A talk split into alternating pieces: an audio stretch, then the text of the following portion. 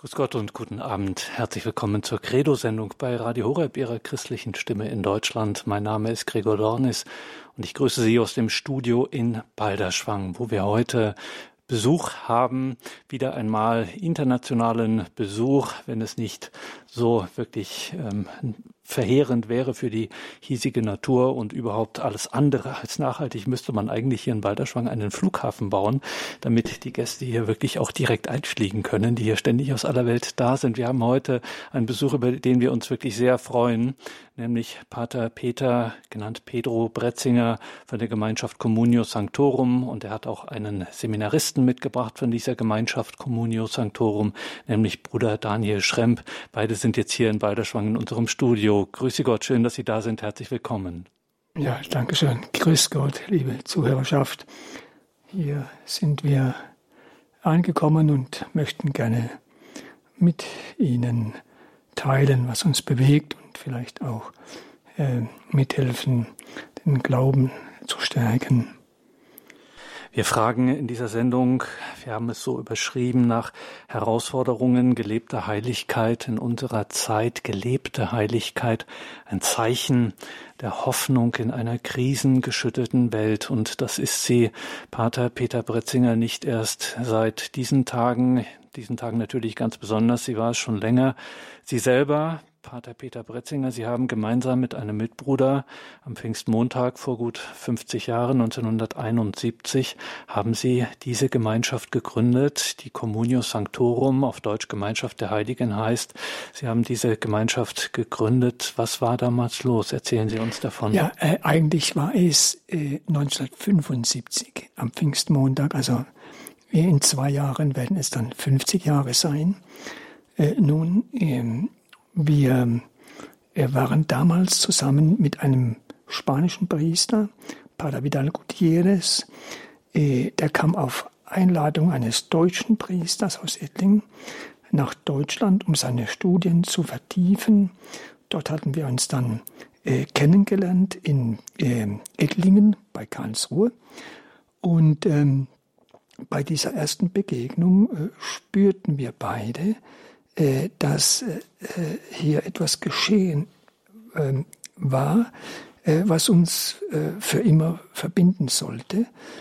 Von da an haben wir uns nicht mehr getrennt. Wir waren 29 Jahre zusammen, es sind fast 30 gewesen, als er dann bei einem tragischen Verkehrsunfall ums Leben kam. Das ist in Ecuador geschehen, bei der Ausübung seiner Mission. Und äh, nachher äh, musste die Gemeinschaft äh, ohne ihn äh, auskommen. Ich meine, ohne ihn hier äh, auf dieser Erde nicht. Äh, wir wissen natürlich, wenn einer von uns heimgeht, dann ist er wohl noch viel wirksamer, als er es hier sein könnte, nicht? In diesem Sinne, ähm, aber dennoch hat er natürlich eine große Lücke hinterlassen vor allen Dingen wegen seiner großen organisatorischen Fähigkeiten, war eine starke Führungspersönlichkeit. Und ähm, das hat uns natürlich sehr gefehlt, aber ähm, äh, das Ganze ähm, äh, ist dennoch äh, auf einen guten Weg gekommen, äh, vielleicht auch ähm, insofern, als ähm, jetzt alle irgendwie gefordert waren, äh, das äh, zu bringen, was ihnen möglich war. Äh, vorher hat der Pater Vidal vieles selber gemacht, nicht? Und äh, insofern ähm, ist nachher das Engagement ähm, mehr in gemeinschaftlicher Weise vollzogen worden, nicht? Ne? Und wir wissen, wir haben in ihm einen großen Fürsprecher bei Gott. Und da sind wir bei dem International, was ich gesagt habe, eingangs Sie selber, Pater Peter Bretzinger, Sie werden nicht ohne Grund Pedro genannt, weil Sie seit drei Jahrzehnten in Ecuador äh, wirken, aber Ihre Gemeinschaft Communio Sanctorum ist mittlerweile weltweit aktiv. El Salvador auch schon länger und eben auch seit einiger Zeit Japan haben wir da, Libanon. Sie sind jetzt zu dieser Sendung direkt aus Ruanda angereist. Auch darüber werden wir hier noch zu sprechen ähm, haben. Wie muss ich mir äh, Ihren Alltag vorstellen? Wie muss ich mir so einen Tag im Leben eines Geistlichen der Gemeinschaft Communio Sanctorum vorstellen? Nun, äh, wir sind eine geistliche Gemeinschaft, die ein doppeltes Charisma besitzt. Und das ist äh, kontemplativ und missionarisch. Und es gibt eine Lebensregel und äh, in ihr ist verankert, dass äh, jedes geweihte Mitglied sich dazu verpflichtet, täglich drei Stunden Stille zu haben. Mentales Gebet, nicht? Wenn irgend möglich vor dem Allerheiligsten, manchmal ist das nicht möglich. Heute Nacht haben wir es im Flugzeug gemacht, nicht? Das geht auch mal. Und, ähm, aber sonst äh, äh, drei Stunden täglich äh, Stille, dann äh, drei Tage äh, jeden Monat und 40 Tage alle drei Jahre und äh, ein ganzes Jahr, ein Sabbatjahr der Stille nach äh, sieben Jahren, nicht? Äh, und so ist also die Kontemplation ähm, verankert im Leben unserer Gemeinschaft. Äh, das ist gerade heute besonders wichtig. Äh, wer nicht mutig ähm, äh, auf diese Option setzt, der wird bald merken, dass das Gebet, das Gebetsleben versickert. Ne? Das, ähm, ich zitiere gerne einen französischen Schriftsteller, der große Georges Bernanos, äh, der äh, sagte immer wieder, ähm, das moderne Leben ist eine ständige Attacke gegen jegliches innere Leben. Und ähm, so muss man ein ein Stück weit Mut besitzen. Beziehungsweise äh, man muss wirklich äh, von der Bedeutung des Gebetes durchdrungen sein, äh, um äh, diese Entscheidung zu treffen. Nicht? Äh, es ist nicht klar, weil es gibt so viele Dinge zu tun, so viele Verpflichtungen, ne? aber man muss eben wissen, äh, wohin die Priorität gehört und was das Allerwichtigste im Leben ist. Das ist das Gebet, nicht? Das ist die Zeit für Gott. Helfen Sie uns, äh, Pater Bretzinger, mit. Wir machen da schon große Augen, wenn wir das hören. Drei Stunden Stille am Tag, äh, drei Tage äh, im Monat, 40 Tage Stille im Jahr. Wieso die Stille? Wieso dieser Schwerpunkt auf der Stille? Was macht die Stille mit dem Gebetsleben? Nun, äh, ein Stück weit hat es äh, mit dem spezifischen Charisma der Gemeinschaft zu tun. Aber jetzt möchte ich äh, ganz kurz äh, eine Geschichte erzählen ähm, die sich vor einigen, vielleicht schon Jahrzehnten äh, zugetragen hat. Äh, das war der frühere Direktor von ähm, ähm, St. Peter im Vatikan, Angelo, Kardinal Angelo Comastri. Hm? Äh, als junger Priester, so erzählte er, ihm kam er einmal in eine Krise. Er ist sehr gerne Priester geworden, hat sehr stark in sich die Berufung gespürt. Äh, und dann, ähm, als er diese Krise kam, ähm, machte er eine Reise nach Indien. Dort hat er die Schwester ähm, Teresa von Kalkutta getroffen. Und äh, er hatte die Gelegenheit, mit ihr zu sprechen und sprach auch dieses Thema an. und sie fragte ihn direkt, Herr Pater, wie ist Ihr Gebetsleben? Ja, ja, ich bete mein Brevier, ich fahre jeden Tag heilige Messe, aber es ist irgendwie die Begeisterung verloren gegangen. Ne? Äh, und äh, dann sagte sie direkt, das reicht nicht. Äh, sie, sie, sie müssen, äh, wenn Sie auf der Höhe Ihrer Berufung, Ihrer priesterlichen Berufung bleiben wollen, Sie müssen täglich drei Stunden Anbetung machen. Da sagt aber Schwester, das, das geht nicht, ich bin doch nicht im Kloster, nicht. Ne? Aber nachher äh, ist er in sich gegangen äh, und hat äh, es dann doch versucht. Und was ist seine Erfahrung gewesen? Er sagte, nach einigen Jahrzehnten, sagte er dann, wenn ich jetzt noch Priester bin, dann ist es wegen dieses Rates von Mutter Teresa. Nicht? Äh, also hat gemerkt, äh, das Gebet, äh, das hat ihn beflügelt, das hat, ihm immer wieder neue Kraft gegeben. Nicht? Manchmal drei Stunden, ja, der, der Tag hat auch nur 24 Stunden, da muss ich noch acht Stunden arbeiten und so weiter und so fort. Ne?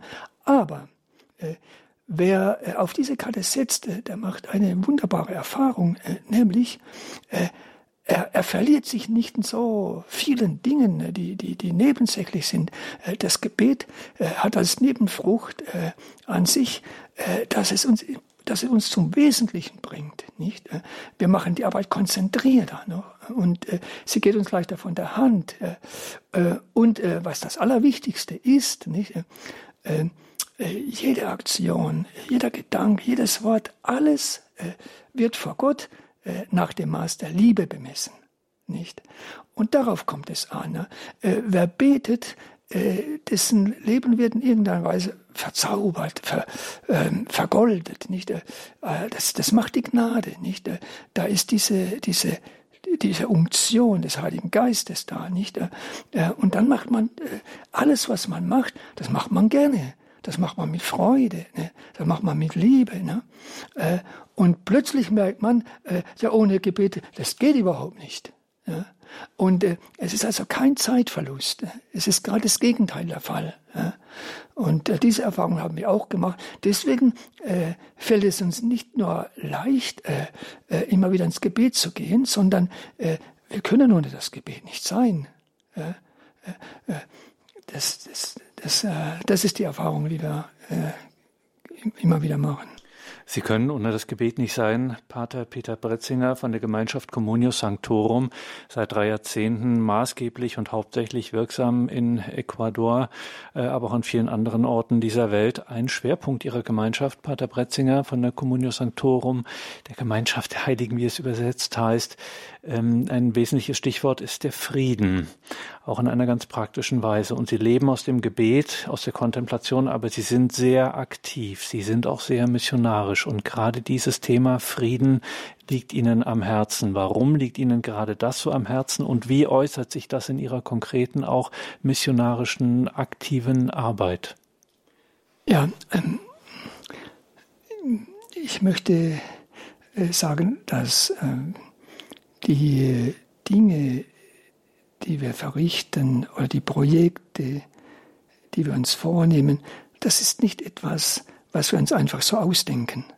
Nicht? Äh, äh, es kommt als mal vor, äh, auch im priesterlichen Leben, dass jemand in eine übertriebene Aktivität verfällt und sich das und jenes sucht und aber es ist gerade, wenn man aus der Kontemplation lebt, dann bekommt man die Werke, die man verrichten soll, von Gott geschenkt. Das sagt auch Jesus selber im Johannesevangelium. Ne? Äh, Gott gibt uns Werke, Gott zeigt uns Werke. Ne? Im Gebet werden wir plötzlich aufmerksam gemacht auf dieses oder auf jenes. Und plötzlich äh, äh, spüren wir, Gott will uns hier, Gott will uns. Ich möchte das an einem Beispiel verdeutlichen. Äh, äh das ist eben dieses Engagement für den Frieden. Wie ist das entstanden? Nun, äh, äh, zuerst hatten wir in Ecuador zu tun, in einer Pfarrei, die heillos zerstritten war. Äh, da gab es einen Priester, einen Vorgänger, äh, der hatte sich äh, sehr stark auch politisch engagiert, nicht? Und ging dabei so weit, dass er am, am Tag der Wahl die, die Fahne seiner Partei sozusagen auf den Kirchturm gemacht hat, nicht? Und das hat natürlich diejenigen, die äh, nicht äh, dieser politischen Strömung angehörten, ähm, sozusagen vergrault, nicht? Äh, und so kam es zu einer Spaltung. Ne? Am Ende sahen sich die Ordensoberungen gezwungen, diesen Priester ähm, zurückzuschicken in seine Heimat, das war Spanien. Und dann ist aber, dass seine Anhänger, die sind also ähm, aufmüpfig geworden, haben die Kirche geschlossen. Nicht einmal der Bischof konnte mehr äh, in die Kirche hineingehen, nicht? Ja? Und ähm, dann ähm, äh, Pater Vidal, äh, äh, der ja Landsmann von diesem Priester gewesen ist, aber als Pater Vidal ist auch Spanier gewesen, äh, der hatte dann das vermittelt und die Gemeinde hat sich langsam wieder geöffnet. Und dann sollten wir, das heißt unsere Gemeinschaft, äh, diese Pfarrer übernehmen. Was ist dann passiert? Wenn wir mit dieser Gruppe gesprochen haben, dann haben diese auf der anderen Seite uns als Feinde angesehen. Dann haben wir mit dieser Gruppe gesprochen, umgekehrt, die anderen haben uns als Feinde betrachtet, nicht uns als Priester, wir sind doch nur gekommen. Da haben wir gesagt, so, äh, jetzt setzen wir auf Anbetung, nicht? Und dann ist uns der heilige Bruder Klaus in den Sinn gekommen. Gegenüber der Pfarrei gab es eine große äh, Tafel äh, aus Beton, ne? Ähm, also so groß wie etwa zwei oder drei Haustüren zusammen, nicht? Dort haben sich die, die Politiker ähm, zumeist verewigt und haben ihre Propaganda dort angebracht. Ne? Weil der, da das der, und der, der Pfarrei gehörte, haben wir das alles gelöscht ne?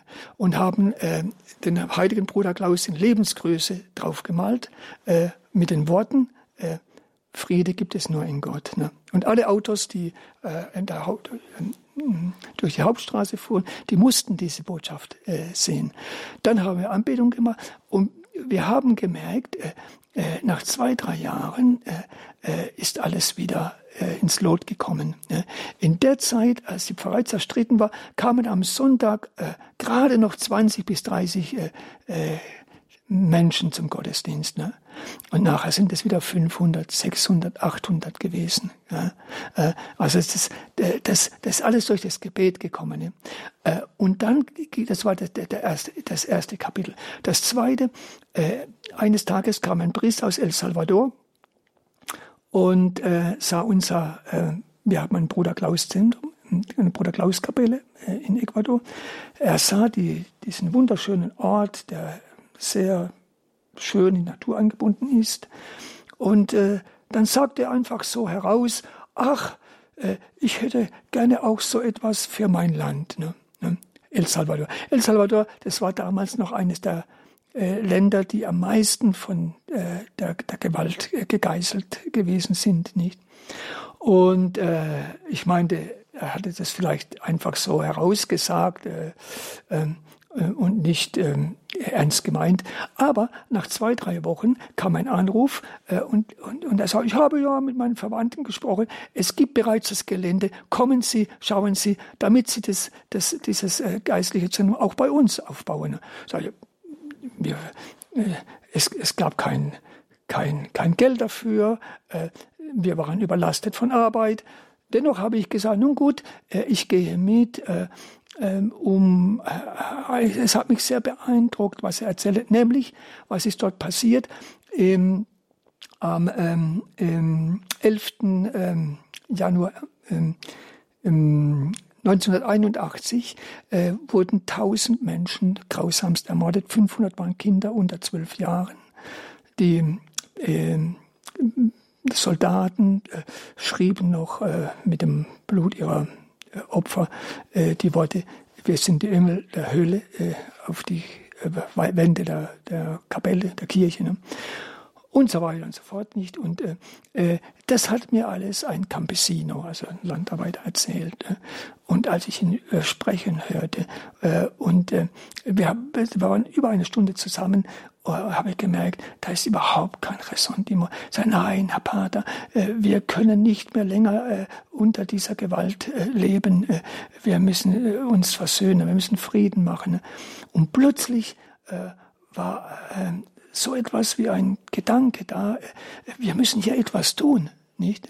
Äh, und zwar äh, in, auf ein, in einem Augenblick war alles so deutlich, hier muss ein Friedensdenkmal ähm, errichtet werden, hier ein Exerzitienhaus, da ähm, eine Anbetungskapelle und noch ein Kinderspielpark. Und der der übergreifende Gedanke ist dann der gewesen, wir müssen aus den Kräften äh, des Glaubens das, was einmal einen Fluch äh, dargestellt hat, in Segen verwandeln. Nicht? Äh, und das ging durch das Allerheiligste. Ähm, stellen Sie sich vor, äh, die Gedenkstätte, die ist den unschuldigen Kindern ge ge gewidmet. Natürlich, 500 äh, Kindern waren damals Opfer. Und ähm, äh, dann ähm, seitdem, seit der Einweihung, äh, das sind also über zehn Jahre her, machen wir jeden, äh, jedes Jahr am 28. Dezember, Tag der unschuldigen Kinder, eine Prozession mit dem Allerheiligsten. Da werden alle Häuser gesegnet, vom, vom ähm, einen Ende bis zum anderen. Äh, und ähm, das sind äh, also äh, vielleicht über 1000 äh, Familien. Jedenfalls, wir, beginnen äh, nach dem Mittag um halb drei etwa äh, und sind dann meistens noch bis acht oder neun Uhr abends äh, mit dem Allerheiligsten unterwegs. Ne? Das geht in jedes Haus. Äh, äh die Menschen knien nieder auf dem Lehmboden. Äh, die, diese ganz einfachen armen Häuser. Ne? Und äh, das sollte man mal, mal, sehen, mit welcher Ehrfurcht die das tun. Ne? und ähm, das Ergebnis war überwältigend. Ne? heute spürt man nicht mehr diesen Fluch, äh, den es am Anfang äh, so stark, äh, ähm, äh, so stark den Menschen zu schaffen machte. Ne? Äh, es ist eine, äh, der, Nordosten von El Salvador gilt heute als, als Oase des Friedens. Und das hat mit dem Gebet zu tun. Nicht? Und dann, ähm, äh, vielleicht rede ich jetzt, äh, aber das, wenn ich das kann, noch fertig meine, ähm, dann äh, bekamen wir einen Ruf äh, nach äh, Japan nach Tokio, ne? Nach, ja, nach Tokio. Äh, nun, ich sollte dort Exerzitien geben. Äh, äh, ich habe eine Familie in ähm, Lima getroffen. Äh, dort war eine ähm, Stadtmission. Äh, und meine da können Sie sich vorstellen, äh, nach Tokio zu kommen und, und uns Exerzitien zu geben. Da sagte er, naja, Tokio, das liegt nicht gerade um die Ecke, nicht? Äh, äh na, machen Sie keine Sorgen, äh, der Flug, äh, das bezahlen wir und äh, Ihren Aufenthalt und alles, was Sie brauchen. Äh, ich rede mal mit meiner Gemeinschaft. Innerlich war ich natürlich sehr erfreut, nicht? Äh, weil da äh, kommt so etwas wie eine Begeisterung hoch, nicht? Äh, äh wenn man ähm, äh, spürt, dass da etwas äh, von oben kommt und äh, äh, man betrachtet es immer als ein Segen, als ein ganz großes Geschenk, nicht? Da bin ich hingegangen und das sind so wunderbare Dinge, da könnte man eine ganze Stunde drüber sprechen, das möchte ich aber jetzt nicht machen, sondern einfach sagen, ähm, auf diese Weise kamen wir zum Bischof von Hiroshima. Hm? Und ähm, äh, bei, beim, das ist auch ein, ein, ein, Wunder gewesen. Beim ersten Gespräch, ne, man weiß ja, die Japaner sind eher äh, etwas verschlossen äh, und nicht äh, von vornherein äh, so ähm, geben sie den Vertrauensvorschuss nicht. Äh, und ich sprach zum Beispiel einfach so, Herr Bischof, wie kommt es, dass Sie in diesem Land so wenig das Allerheiligste anbeten, nicht? Sie sind doch Sie haben doch eine natürliche kontemplative Veranlagung, nicht? Und äh, je mehr wir darüber sprechen, da sagte er plötzlich, äh, äh, Pater äh, Peter, äh, ich bin ganz einverstanden mit dem, was Sie sagen. Äh, und dann sagte er etwas, was mich äh, total ähm, überrascht. Er sagte, äh, wenn Sie eines Tages äh, die Absicht haben, Ihre Gemeinschaft in Japan zu gründen, äh, tun Sie es in meiner Diözese. Und dann äh, äh, mussten ähm, auch die Menschen gefunden werden, die ähm, diese schwierige Mission ähm, also erfüllen sollten, nicht?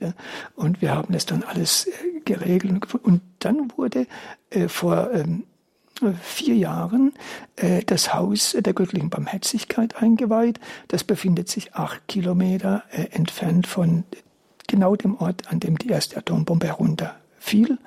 Äh, und da wird jetzt äh, das Allerheiligste angebetet, nicht? Äh.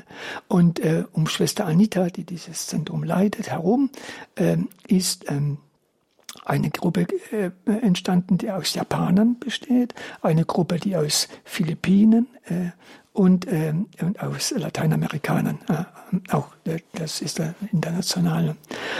Und so ging es dann weiter.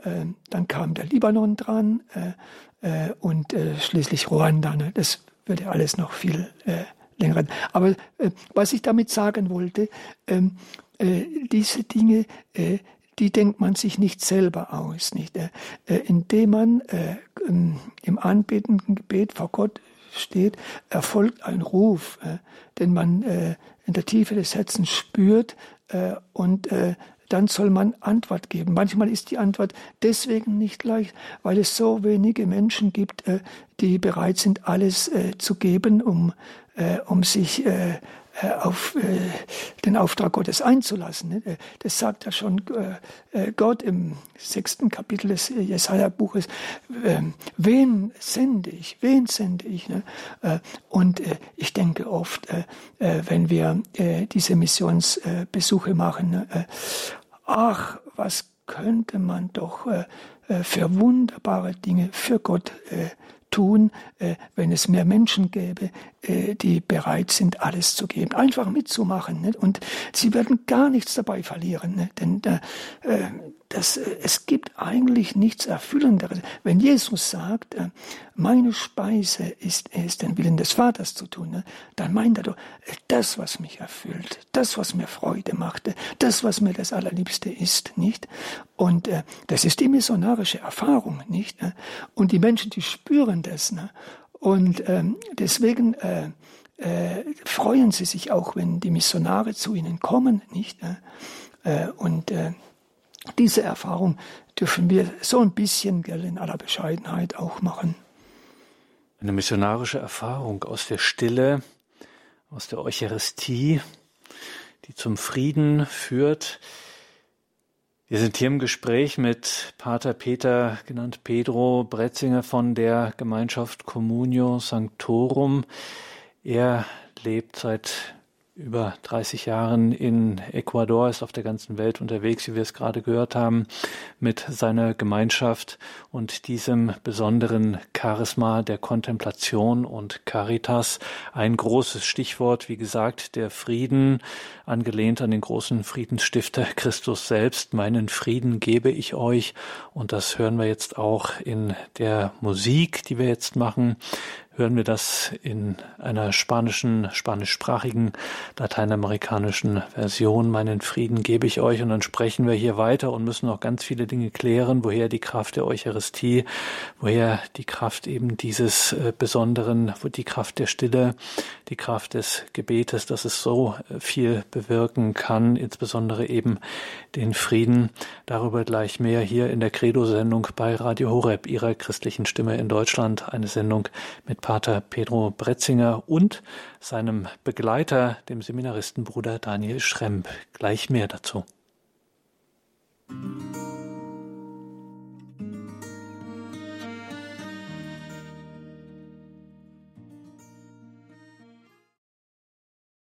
Credo, der Glaube der Kirche bei Radio Horeb, ihrer christlichen Stimme in Deutschland. Heute mit internationalen Gästen. Pater Peter Bretzinger von der Gemeinschaft Communius Sanctorum, sein Lebensmittelpunkt ist in Ecuador. Diesmal ist er hier nach Balderschwang direkt angereist aus Ruanda.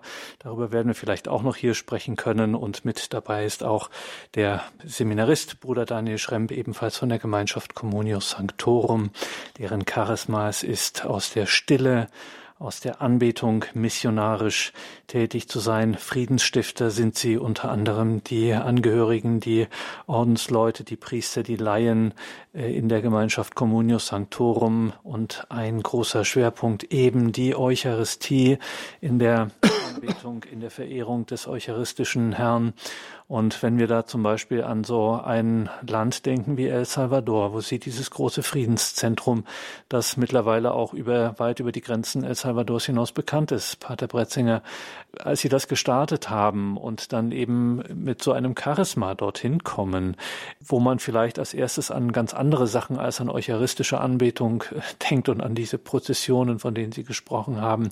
Wie ist denn das angenommen worden? Wie ist denn, wie äh, ist denn das von den Gläubigen auch angenommen angenommen worden. Kamen die dann plötzlich zur Anbetung?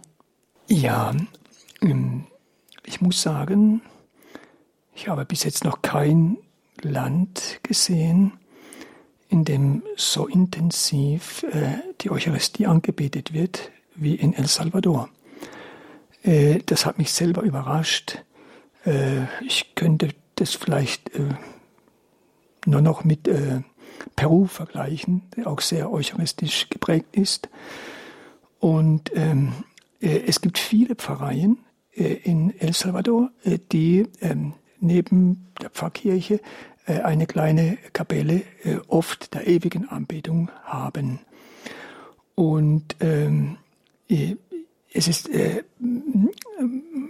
also sehr gut äh, angenommen worden, äh, das ganze Projekt und von auch die Bischöfe haben das sehr gefördert.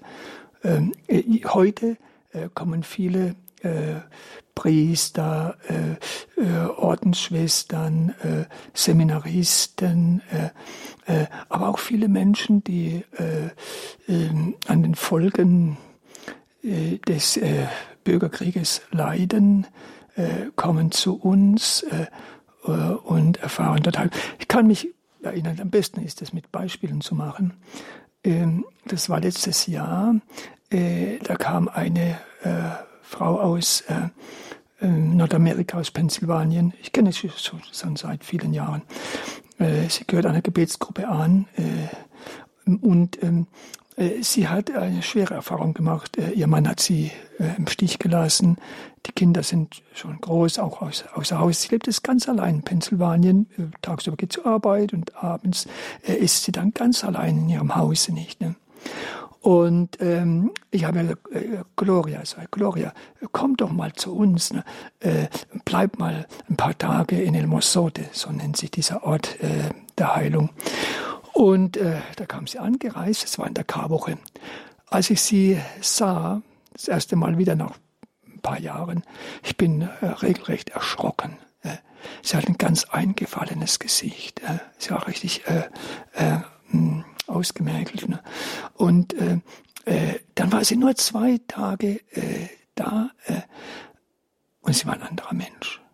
Also sie hat einen, einen, einen anderen äh, Gesichtsausdruck gehabt äh, und äh, äh, sie hatte nicht mehr diese Spannung. Äh, äh, das ist nicht nur mir aufgefallen, sondern auch den anderen nicht.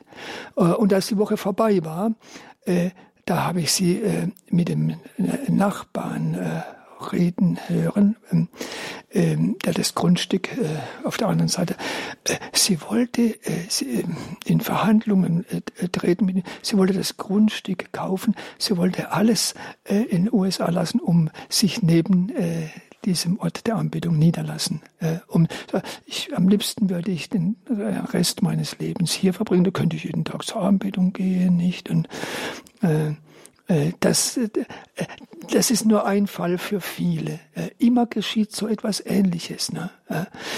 Die, eine Familie aus Mexiko, die hat auch schwere Erfahrungen, auch in physischer Hinsicht nicht. Und ähm, ein Ehepaar, die kamen dann nach El Mosote.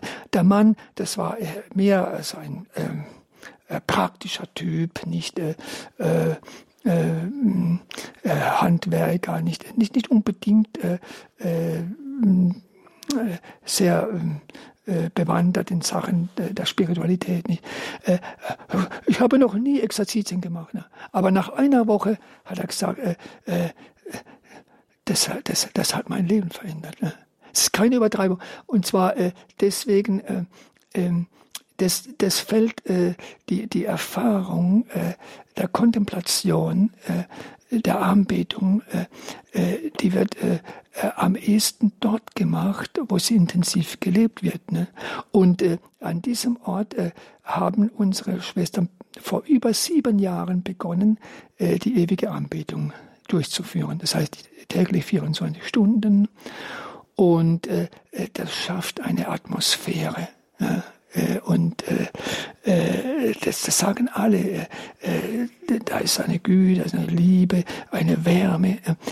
Übrigens, wir hatten vor 14 Tagen Exerzitien in der Schweiz bei einem Priester, Pfarrer Beat, ne, Haflinger. Und da kam einmal hin auf ähm, ähm, Anraten einer, einer geweihten Jungfrau und äh, seitdem ist er schon in zwei Jahren fünfmal dort gewesen. Äh, äh, es, es, tut mir gut, ich brauche das, ich brauche keine andere Erholung. Ne? Das, das, das möbelt mich auf, das, das macht mich wieder frisch. Nicht, ne? Äh, äh, das, das ist die Erfahrung, die immer wieder gemacht wird mit der Stille ne? vor dem Allerheiligsten Da würde ich gerne nochmal nachfragen. Äh, gestatten Sie mir das, Pater Bretzinger. Stille ist das eine, aber das Ganze ist verbunden mit der Eucharistie. Ähm, Sie könnten ja auch das mit der Stille und mit der 24-Stunden-Gebet, das könnten Sie auch ohne die Eucharistie machen. Sie machen es aber mit der eucharistischen Anbetung. Äh, was, was ist, welche Kraft kommt hier dazu, die so viel bewirkt? Ja, das ist, das ist eben die lebendige Gegenwart des äh, auferstandenen Herrn. Äh, das ist der Unterschied. Gell? Äh, es gibt ja heute, es ist ja modern, äh, äh zehn Meditation und äh, man macht diese und jene Übungen. Ähm, aber das, was sie erreichen können, äh, das ist schon ein gewisses Leerwerden, nicht? Aber, äh, aber ich möchte nicht ins Leere starren. Äh, ich möchte einem persönlichen Du begegnen, ne? und das ist Jesus Christus, nicht? Und das, und das geschieht wirklich. Ne?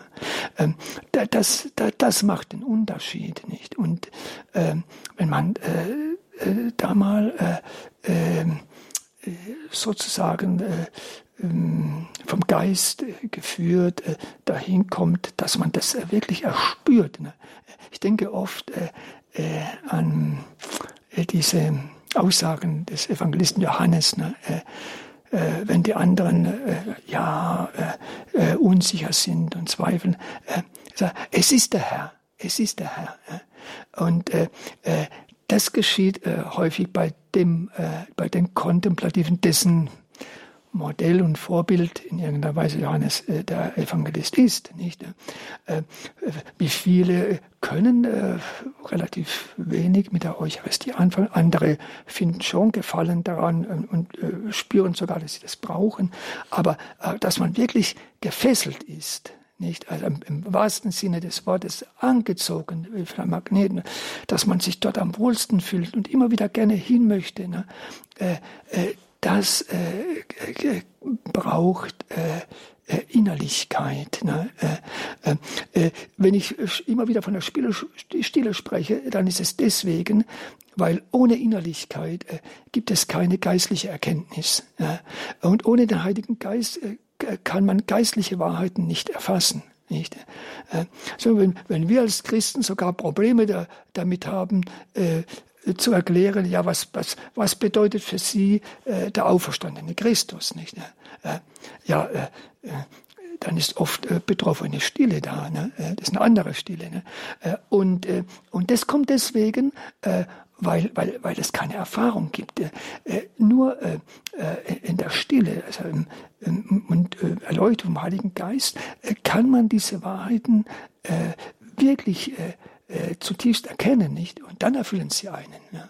Deswegen, das möchte ich jetzt noch anfügen, ähm, eine der wichtigsten Aufgaben in unserer Gemeinschaft betrachten wir äh, im ähm, ähm, wir möchten den kontemplativen Geist äh, dem Volk Gottes vermitteln. Das heißt, äh, ähm, äh, das gibt es in den Klöstern, vor allem den ähm, kontemplativen ähm, äh, Orden nicht, äh, aber äh, die Laien, die Laien, das ist das Thema der Innerlichkeit. Ne? Ähm, wenn das das ganze Volk Gottes leben würde, ja, das, das wäre eine, eine gewaltige Explosion geistlichen Lebens. Ne? Also was da ist an, an, an Potenzial frei werden könnte, äh, wenn wir zu dieser Tiefe äh, äh, der Anbetung fänden, äh, das kann man kaum äh, mit Worten beschreiben. Sehr ambitioniert klingt das, Pater Bretzinger, und sehr engagiert. Und liebe Hörerinnen und Hörer, wenn Sie sich dafür interessieren, für die Communio Sanctorum, wir haben da natürlich entsprechend verlinkt in den Details zu dieser Sendung im Tagesprogramm auf horeb.org. Schauen Sie da auf jeden Fall vorbei, es lohnt sich. Bruder Daniel Schremp ist ebenfalls, hat sich entschlossen, ähm, mit dieser Gemeinschaft zu gehen, in dieser Gemeinschaft zu gehen, Communio Sanctorum für sie zu gehen ähm, und das auch auf sich zu nehmen, auch diese bei aller, ja, bei allem Engagement und bei allem Einsatz, bei aller Liebe äh, zum Herrn und zum Charisma dieser Gemeinschaft. So etwas ist immer auch eine Herausforderung. Es erfordert Disziplin. Ähm, warum, äh, Bruder Daniel, zum jetzigen Zeitpunkt gefragt, nehmen Sie das auf sich? Es ist ja doch ein anspruchsvolles Programm, das einen auch fordert. Ja, auf jeden Fall. Wie bin ich zu, gekommen zur Gemeinschaft Communio Sanctorum? Das ist eine sehr lange Geschichte. Ähm, als kleiner Junge, besonders als äh, Ministrant, war der Gedanke nach einer geistigen Berufung bei mir schon irgendwie präsent.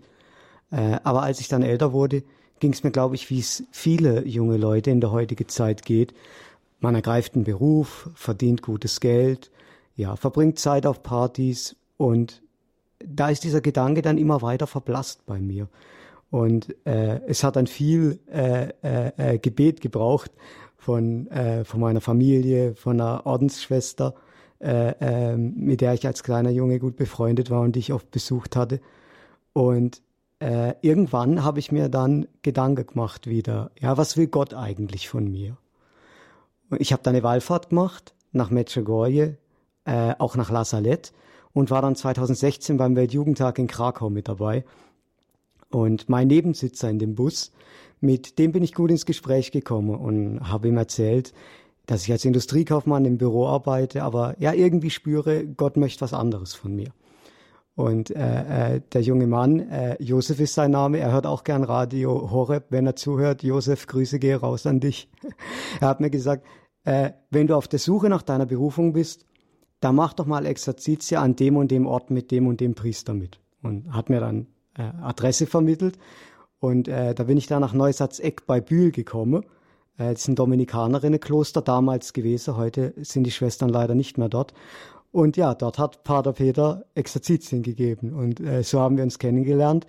Und äh, von da an ging dann alles sehr schnell. Ich äh, war dann schon äh, äh, wenige Monate später das erste Mal in Ecuador. Pater Peter hat mich und äh, ein paar Freunde eingeladen, ihn dort zu besuchen. Und dann waren wir auch äh, in der Bruder Klaus Kapelle, die Pater Peter schon angesprochen hat. Und da hatte ich für mich ein sehr tiefes geistiges Erlebnis, auch bei der Anbetung des, des eucharistischen Herrn, wo ich für mich äh, äh, ganz klar gesehen habe, ja, diese Gemeinschaft, das ist das, was Gott von mir will. Und äh, diese Erfahrung, die, die war so tief und die hat mich so getragen, dass ich dann auch über die ganze Schwierigkeiten, die aus diesem Ruf dann erfolgt sind, im, im Laufe der nächsten Woche dann meistern konnte, weil in äh, Deutschland Theologie studieren konnte ich nicht, ich hatte kein Abitur direkt nach Ecuador gehe, war auch schwierig, weil ich kein Spanisch konnte.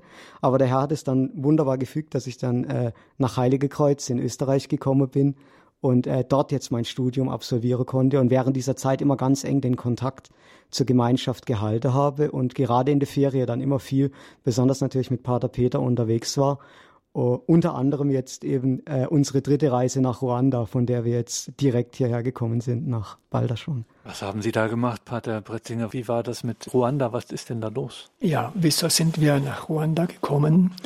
Ähm, Daniel, ähm, als er zu uns kam, erzählte uns, dass er schon ähm, mehrfach in Afrika, Kenia, Tansania gewesen ist.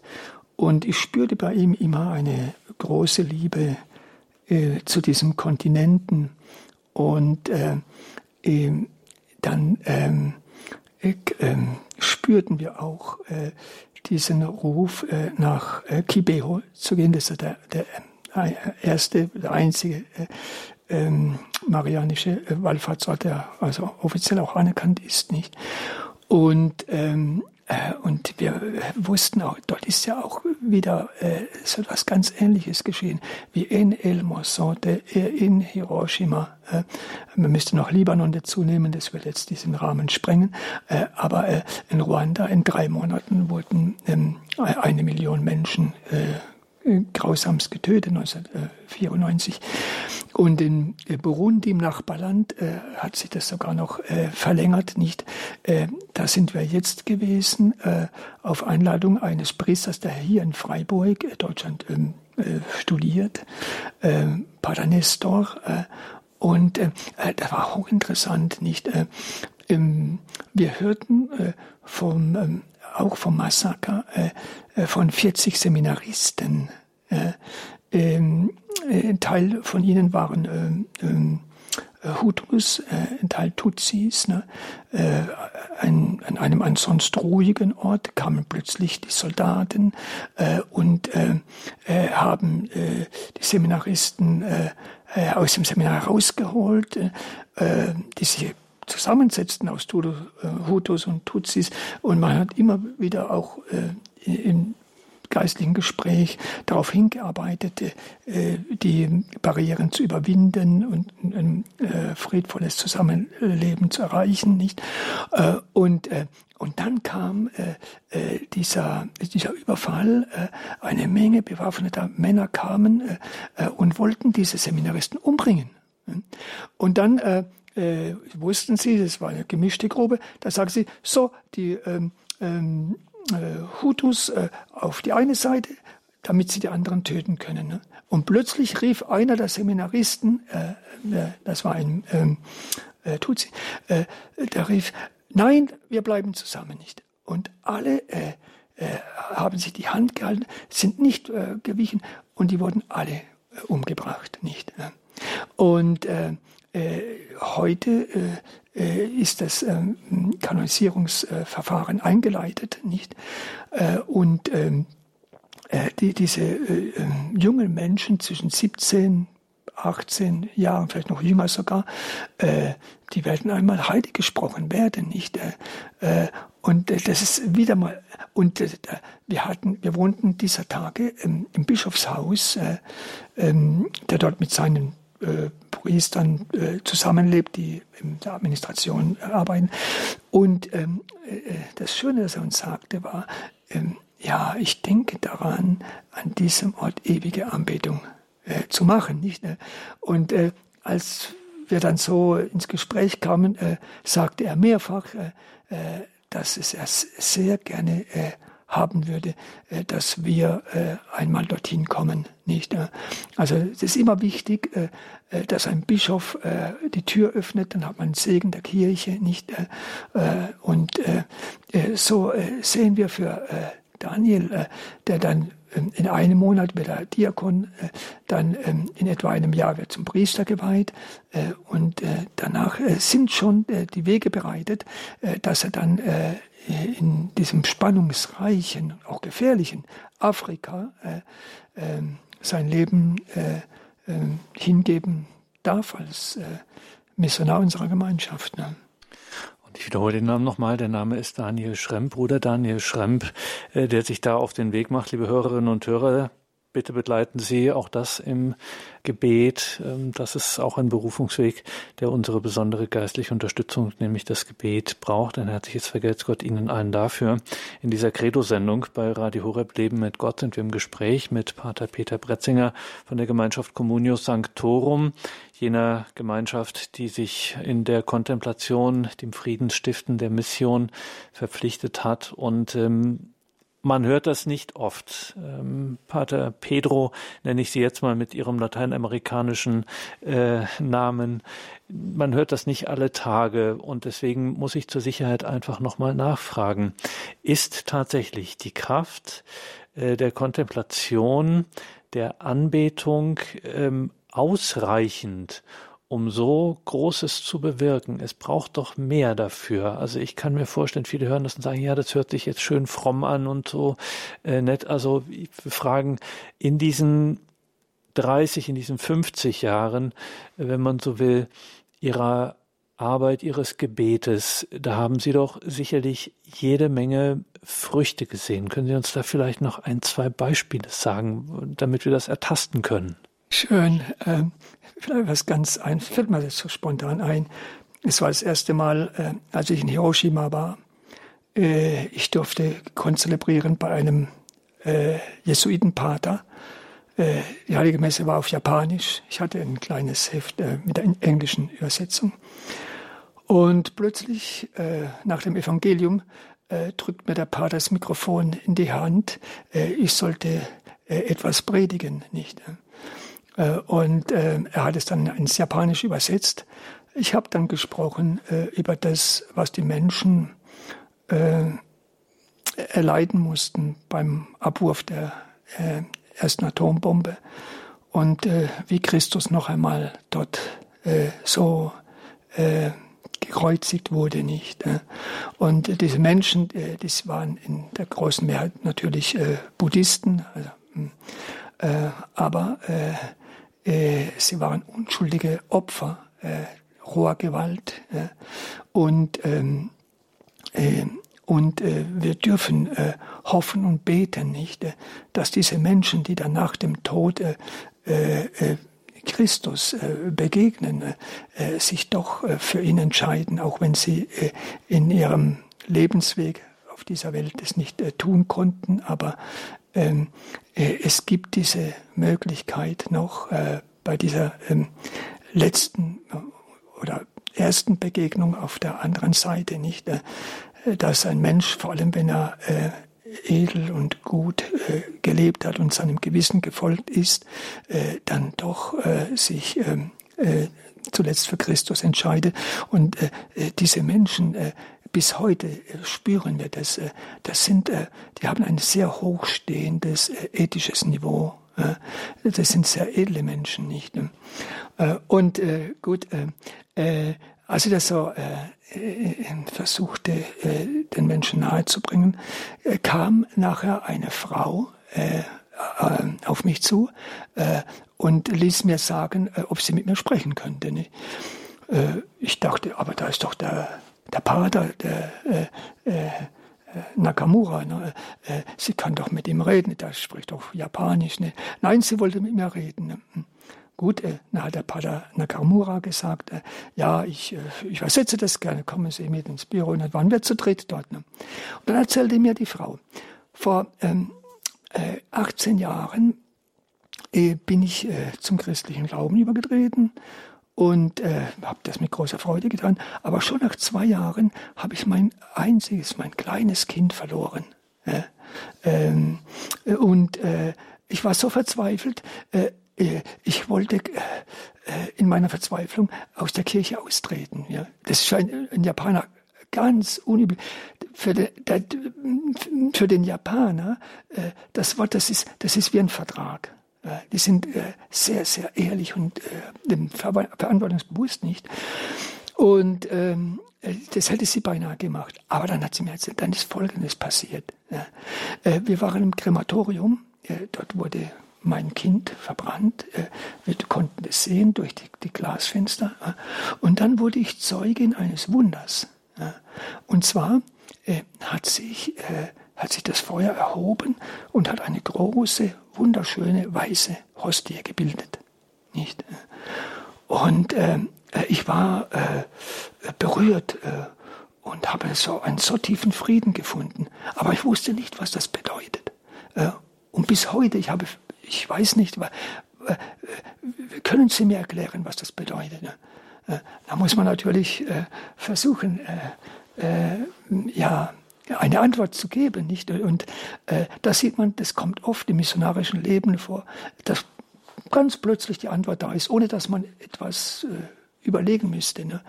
Da sagte ich ihr, wissen Sie, die Antwort gibt Ihnen eine große Heilige unserer Kirche, das ist die heilige Monika. Als ihre zwei Söhne ähm, äh, sie auf dem Sterbebett fanden äh, und ihr bekundeten, sie würden sie dann äh, nach Afrika bringen, äh, äh, um sie dort zu begraben in ihrer, ihrer Heimat, nicht? Da sagte sie ganz erschrocken, oh nein, äh, das bitte nicht. Das Einzige, worum ich euch bitte, ist, dass ihr mich gegenwärtig habt bei der Feier der Heiligen Messe. Dann sagte ich zu der Frau, sehen Sie, das war die Botschaft. Das wollte der liebe Gott ihnen sagen. Das war ein großer Trost. Ihr Kind ist bei Gott. Sie können, Sie können es jedes Mal, wenn Sie zur Heiligen Messe gehen, erleben. Äh, und äh, so ging dann diese Begegnung zu Ende. Und am folgenden Tag, ich war in Begleitung eines Japaners, äh, der, der mit einer Peruanerin verheiratet ist. Und am folgenden Tag sagte mir Nobu, so heißt dieser Mann, äh, Herr Pater, gerade hat äh, mich diese Frau äh, äh, angeredet, die, die, die mit Ihnen gestern noch, noch mal sprechen wollte. Äh, sie hat mir gesagt, ich soll Sie grüßen äh, und, und Ihnen sagen, das erste Mal nach 18 Jahren, dass sie ganz glücklich und zufrieden ist über diese, diese Erfahrungen nicht. Auch, auch ein Wunder der Eucharistie nicht. Sagt Pater Peter Pedro Bretzinger von der Gemeinschaft Communio Sanctorum, der hier in Balderschwang ist, dem Hauptsendesitz von Radio Horeb, ihrer christlichen Stimme in Deutschland. Er hat das hier in dieser Credo-Sendung getan uns berichtet, Zeugnis gegeben von seiner Gemeinschaft, von dem Geist, dem Wirken, dem Gebet, der Kontemplation und der Mission von Communio Sanctorum. Liebe Hörerinnen und Hörer, Sie schauen bitte unbedingt auch in die Details zu dieser Sendung, schauen sich den Link, folgen dem Link und schauen sich dann an, äh, was Sie da weiteres noch sehen können zur Gemeinschaft Communio Sanctorum und der Arbeit von Pater Peter Bretzinger und den vielen äh, seiner Mitbrüder und Geschwister, sei es im Priesterstand, sei es im Ordensstand, sei es die Gemeinschaft Gemeinschaft der Laien, die eben genau diesem Charisma folgen, der Eucharistie, der Stille, der Kontemplation und der Friedensstiftung. Begleiten Sie das auch mit in Ihrem Gebet, unterstützen Sie das, wo Sie nur können. Eine wertvolle Arbeit. Wir wünschen Ihnen, Pater Peter Pretzinger, alles Gute weiterhin und äh, Gottes Segen für all Ihre Unternehmungen und äh, da Sie auch bald wieder weiter reisen äh, und wir Sie jetzt hier zu Gast haben, lassen wir Sie natürlich nicht gehen, ohne dass Sie uns nicht allen zuvor auch den Segen gespendet haben. Das mache ich gerne, ja. Und äh, vor allem äh, mit diesem Segen möchte ich auch ganz besonders verbinden, äh, liebe Zuhörerschaft, äh, was ich Ihnen am meisten wünsche, dass Sie, haben Sie Freude am Glauben in dieser schwierigen Zeit, nicht? Und äh, äh, es ist das Allerschönste, wenn man sich bei Gott geborgen weiß, nicht? Und möge die Heilige Mutter Gottes, deren Gedenktag wir heute feiern, Maria Namen, äh, durch ihre Fürsprache uns das auch ähm, mitgeben. So auf die Bitte aller seligsten Jungfrau, Gottesmutter Maria, aller Engel und Heiligen, Heiligen Josef, segne, beschütze sie, der allmächtige und barmherzige Gott, der Vater, der Sohn und der Heilige Geist. Amen. Gelobt sei Jesus Christus. In Ewigkeit. Amen. Danke, Pater Peter Bretzinger. Danke, Bruder Daniel Schremm. Danke Ihnen, liebe Hörerinnen und Hörer, fürs Dabeisein. Hier folgt jetzt die Reihe Nachgehört. Mein Name ist Gregor Dornes. Ich wünsche Ihnen allen einen gesegneten Abend und eine behütete Nacht.